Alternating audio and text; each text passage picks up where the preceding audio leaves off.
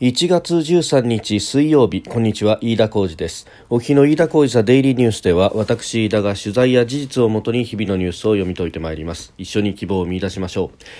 え今日取り上げるニュースですがまずは新型コロナウイルスをめぐって外国人の入国全面禁止へというニュース、え11カ国と地域で実施している、えビジネス関係者らの往来についても提出する方針を固めたということであります。えー、それからアメリカの防衛に関する文書が公表されました。えー、中国が、えー、尖閣諸島や台湾を狙っているというところで、まあ、それを結んで設定した防衛ライン第一列島線の中国側も死守する考えを明記した内部文書を公表したと、えー、いうことであります、えー、まあ、これに関連して東アジア情勢について、えー、そして最後はですね少し経路の違うニュースなんですが、えー、札幌ビール株式会社とファミリーマートが共同開発していた札幌開拓市爆酒仕立てというビールについて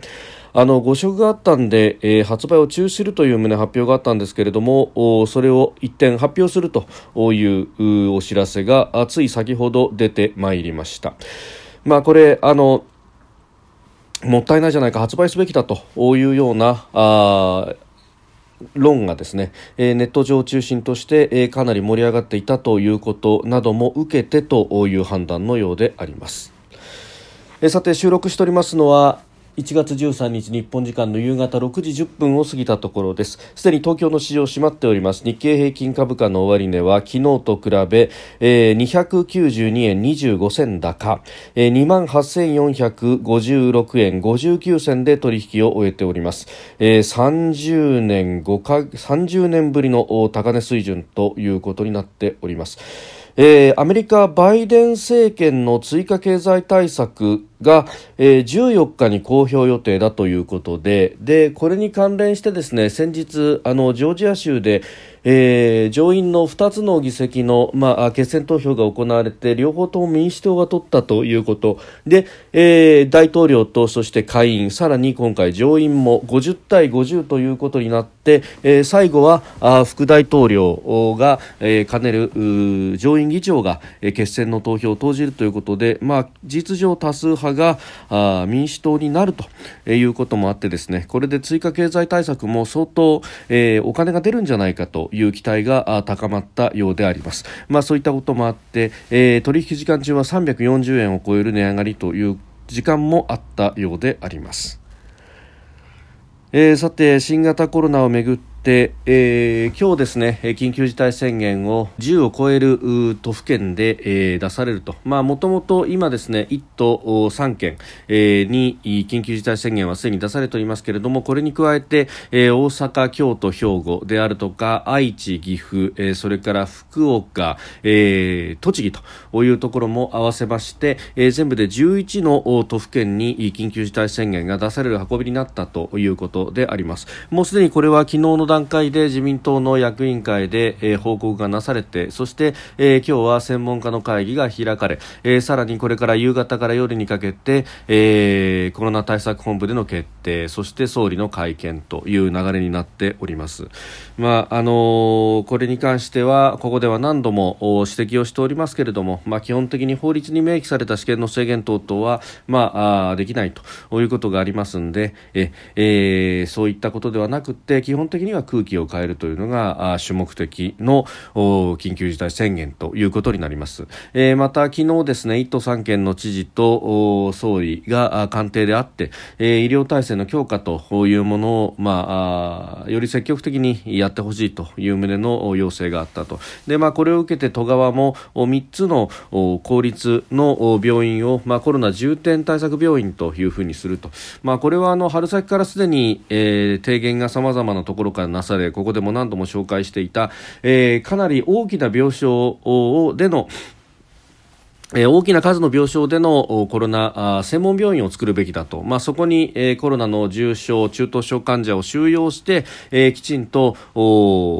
命を救うという活動をすると。で一方で、え市中の一般の病院というものは、えコロナ患者以外を重点的に見るという形で、え普段の医療をきちんと支えていくと。いうような役割分担をすることによって、え今のようにですね、あの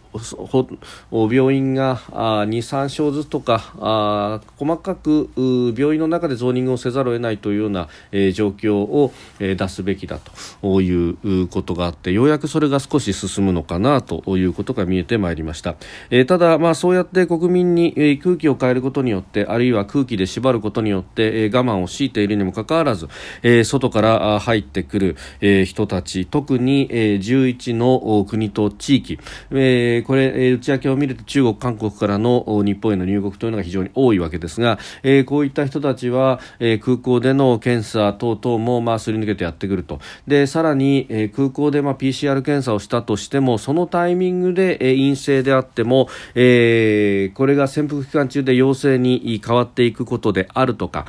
えー、あるいはあ偽陰性というものの、まあ、危険性等々もあるということは前々から指摘してましたしてされてきましたけれども、えー、今回の、まあ、イギリスからの変異種の流入に関して言えばイギリスから帰国した、えー、方が、えーまあ、空港では陰性だったけれども後に陽性になってそして陽性が確認される前の段階で会食をしてそこから市中に広まったというような事例がすでに確認されております。まあ、これ様々なことを示唆していて、えー、空港で、まあ、水際での対策だけけでは果たしていいのかともうこれ止めなきゃいけないんじゃないかという議論は前々からされてきたという点、えー、それからあの PCR 検査をどんどんやればいいじゃないかと、えー、それによって経済を回すのだというふうに主張されている方も、まあ、これまたたくさんいらっしゃるわけですが PCR 検査で分かるのはそのタイミングで PCR 検査を受けたそのタイミングで、えー、例えば鼻だとかあるいは、えー、唾液の中にどれだけウイルスがいるかということが判定されるることのみであって、えー、そのウイルスというのが外からやってきたのかあるいは自分の体の中で増殖していわゆる感染という状態になってさらに外に、えー、それが出てきている状態なのかというところの判断まではこれつかないということになります。したがってここで PCR 検査で陰性だったとしてもその後体の中でウイルスが増えて、えー、陽性になるということもあれば、えー、極端な例で言えば PCR 検査を受けた直後電車の中あるいはその後の会食によって感染したということになればこれは陰性であっても何の証明にもならないと。その時に陰性だったということだけの証明ということになるので、えー、これ陰性であることが逆にですねお墨付きと勘違いをして、えー、外に出ていった人たちがかえって感染を、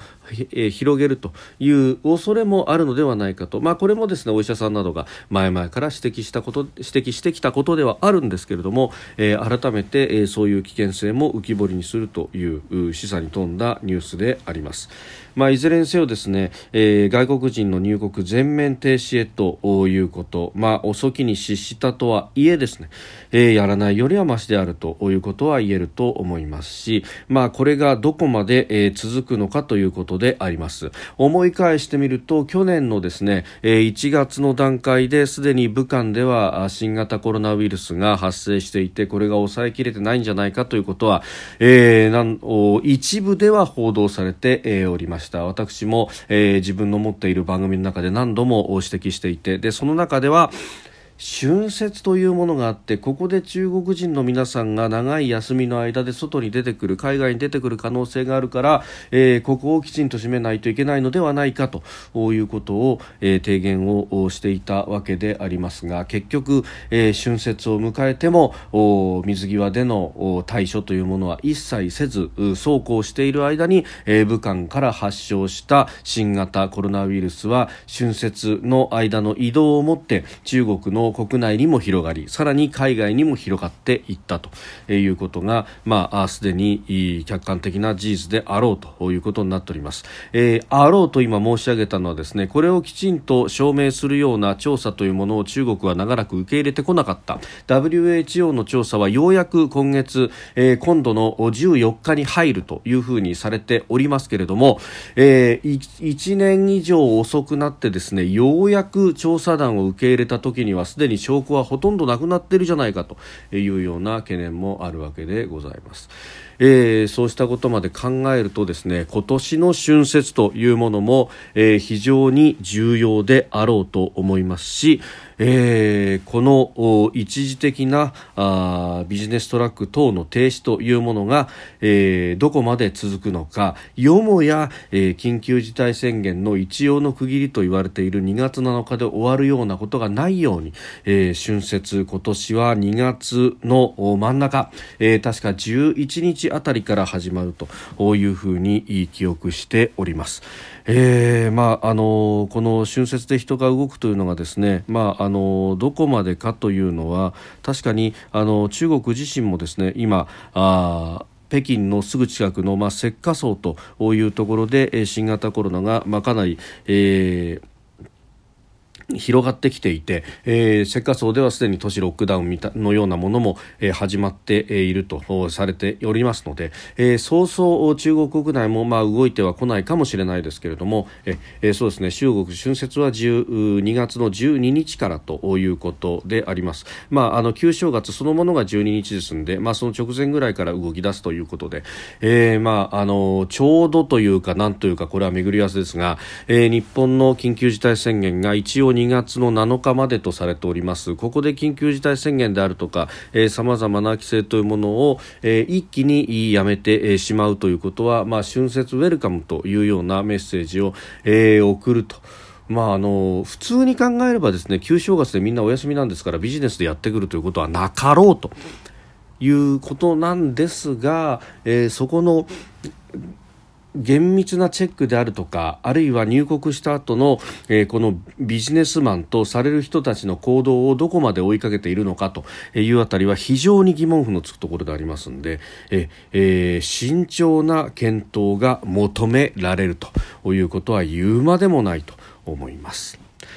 えー、それからアメリカの内部文書で、えー、あります、えー、2018年の2月にインド太平洋地域の戦略を策定した際の内部文書、えー、これですねあの朝日新聞が綿密な調査報道で、えー、今日の朝刊で出しておりました。で、えーまあ、これを受けてなのかどうなのか、えー、アメリカ政府もですね、えー、13日付で、えー、この文書を公開したということで、えー、あります。でこの中には中国の台頭を強く意識して有事の際の台湾の防衛も明記されている、えそれから日本の自衛隊や台湾軍の近代化を支援することも、え明記されているということであります。えー、これ当時あの国家安全保障担当の大統領補佐官はマクマスター氏でありまして、えマクマスター氏が、え署名をした上で、え秘密指定されておりました。で、えこれが機密が、え解除されたということなんですけれどもこれはあの自由で開かれたインド太平洋という構想を、え次期政権であるバイデン政権にも引き継いでもらおうという狙いがあるとされております。で台湾については中国が統一しようと攻勢を強めていると指摘しましてで、えー、紛争が起きた場合場合に沖縄や台湾、フィリピンなどを結ぶ第一列島線、まあ、この中にですね中国軍は他国の軍隊を入れないようにするという接近拒否戦略というものを取っておりましたけれども、えー、その第一列島線の中つまり尖閣であるとかそういったところになりますが、えー、ここもきちんとアメリカ軍が守るんだということを明記しておりますこの第一列島線には沖縄の尖閣諸島も含まれていると、えー、いうことであると。え、ですからですねあのこの文書というのは非常に大事な文書であるということで、あります。まああの機密が解除されたということもあってですね、えー、これについて各紙あるいは通信社も競って報じているということで、えー、ありますが、まああのこういったものが出てくるというのは非常に象徴的な意味があって、まあ中国への牽制というのはもちろんであると同時にまああの日本や周辺諸国の不安というものも解消しようと、えー、やっぱりバイデン政権になってはしごを外されるんじゃないかという期間は、まあ、各国共通の思いとしてあると、まあ、だからこそ、えー、オーストラリアのモリソン首相は、えー、就任してすぐの菅総理大臣のところに、えー、自身の14日間の帰国の隔離を覚悟してでも、え、飲んででもやってくるというようなことがあったわけであります。まああのーそのあたりそして台湾の不安というもの等々も考えると、まあ、日本がきちんと、こういったところで、メッセージを発すると、いうことが大事だろうと。あのアメリカに対してですねいつもいつもその安保日米安全保障条約の、まあ、第5条を尖閣に適用するのかどうか等々、まあ、アメリカ頼みというところを、まあ、確認するのはもちろん、重要なことでもあるし、まあ、確認も何もそれと、えー適用されて当然であるというのが日本の立場であるところは間違いないと、えー、思うんですけれども、えー、それに加えてですね、えー、日本がどうしていくのか、まあ、自由で開かれたインド太平洋というものをきちんと、えー、維持していくんだというですね、まあ、旗印を下ろさずに、まあ、具体的な行動というよりも、まあ、旗印の部分をより強調していくと、まあ、なんといってもですね中国は、えー、インド太平洋という言葉を使われることすら嫌がっているということですのでであればばここは日本は日本の戦略として、えー、きちんとこの言葉を浸透させていくということが何より大事だし中国が嫌がっているということは、えー、日本としてはそれは正しい安全保障戦略なんであろうということで、えー、あります。で、まあ、あの、そんな中で返す返すも残念なのは、アメリカ国務省が、えー、国連大使の台湾訪問というものを直前に中止したというニュースが今朝方入ってまいりました。あのー政権の移行期だということがあって、えー、今までですね予定されていたポンペオ国務長官のヨーロッパ訪問であるとかも含めてですねすべ、えー、ての外交行動というものを、えー、この後20日の、えー、政権交代までは控えるということが発表されてえおります。まああのえー、これも、まあ、ある意味でその次期政権の忖度なのかとかいろんなことが言われますけれども一方で、えー、今日ですね、えー、議会下院ではトランプ大統領の解任決議案があ多数賛成多数で可決されたということがありました、まあ、下院は民主党が有利ということもありますので、まあ、これは、えー、当然そうなるだろうなと。そしてペンス副大統領に関して、えー、対してですね解任するよう求めた決議案を可決したんですがペンスさんはそれに先立って、えー、応じない考えを示しているということですので、まあ、今後は、えー、弾劾訴追の決議に興味が移ってくると、まあ、その弾劾が取り沙汰される大統領の下での行政府ということを考えると、えー、今今この段階で何か動かすということによって、えー、その正当性というものが今危ぶまれている状況で、えー、何か新しいことができるかというとなかなかそういったことはできないということになってしまいます。でそうでなくてもですね、えー議会の襲撃というもの、まあ、あのこれ、いろんな議論があって、えー、トランプさん直接支持してないじゃないかとか、なんとかとかいう人もいますが、結果責任としてですね自分の支持者の人たちが、えー、中に突入してしまったということを、それを止められなかったというところは、えー、どうしたって責任はあるだろうと、全くこの責任を免れると、あるいは全部が全部陰謀であったと。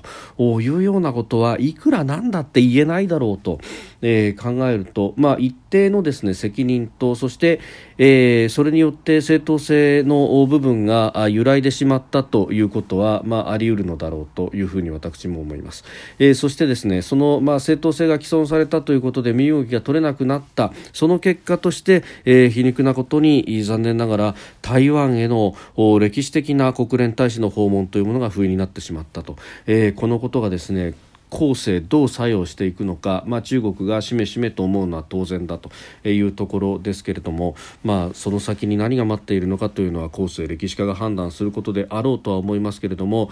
えー、最後の最後の引き際の部分というのがいかに大切かということがこれでも分かるところだろうと思います。えー、それからですね最後に一つまあこれは明るいニュースと言っていいのであろうと思いますが、えー、札幌開拓し爆酒仕立てというファミリーマートと札幌ビールが共同開発した商品、えー、もう発売目前というところですでに缶に缶詰まで終わっていた商品ではありますけれども、えー、ここにですね札幌ラガーって書いてあるそのラガーのえー、スペルが間違っていたと、えー、ラガーの、えー、LAGER とすべきところが、えー、LAGAR と表記されていると、まあ、それ以外にですね中身に関しても何も変わりはないんですけれども、えー、単なるスペルミスなんだから売りゃいいじゃないかと、えー A じゃなくてもいいじゃないかというようなですね、えー、語呂合わせのツイートなどもあってですね、まあ、あのネット界隈で非常にこれが盛り上がって、えー、中身変わらないんだったら俺は買うぜっていう人が、えー、たくさん出てきたんで、まあ、そういった声にも後押しされて、えー、札幌ビールは、まあ、最終的にこれは売り出しますよということが、まあ、発表されました。私はですねこれいいことだろうというふうに思います、まあ、あの中身が変わらないということでしかもあのファミリーマートとの共同開発商品で、えー、ファミマに、えー、入れていくと全国のファミマに入れていくということになるとすでにもう何億缶というものが、え、用意されていたであろう。これが全て廃棄されるということのナンセンスさを考えるとですね、ええー、例えばポップを出すなどして、えーまあ、間違ったところがありますよと。いう表記。が、えー、プラスオンで、えー、ついた形でですね、えー、売り出すということになるというのは、ええー、まあ、今までだったらなぜ間違ってるんだということで、えー、食品メーカーが、えー、劣化のごとく叩かれるというようなことがあってもおかしくなかったしあるいは、えー、相次ぐ、まあ、食品表示のミスというもので、えー、自主回収というものを続けてきた中で、えーまあ、当初はですね、あの健康にも害を及ぼすような、えー、ミスであったのでそれはあの世間あるいはあメディアから、えー、糾弾されるのは当然だったわけですが、えーまあ、それが風潮としてもうミスがあったら即回収というようなあところが、えー、食品メーカーにはもうかなり、えー、空気として蔓延しているところがあって、えー、仮に法律に抵触していなくてももうこれは自主回収しますというようなことがかなり蔓延していたと、まあ、これ特にあのビールに関してはですねビールの表示に関する公正競争規約及び施行規則というものが、えーまあ、これは政令ですけれどもあってその第6条で、えー、実際とは違うよう誤認させる表記を禁じているということがあってですねラガーの A と E が取り間違っているのがこれが、えー、一応は誤認させるんじゃないかと抵触するんじゃないかと。まあ厳密に言えばですね精霊に抵触するかもしれませんがラガーのスペルを正確に知ってる人が果たしてどれだけいるのかという世間一般の常識的に考えればこれは法律というかへりくつのこねくり回しに過ぎないと。こういうことでですね仮に、えー、札幌ビールあるいはファミリーマートに文句をつけてくるような輩がいたらですね、えそれはもう鼻で笑えばいいんじゃないかと。ようやくそういうところに、えー、実質の部分に、えー、議論がやってってきたという意味においてですね、えー、私は歓迎すべき事態なんだろうと。なんというか中身の部分であるとかで、えー、健康に被害が及ぶとかですね、えー、致命的に表記が間違っているというものであれば当然それは回収の対象になるわけですけれども、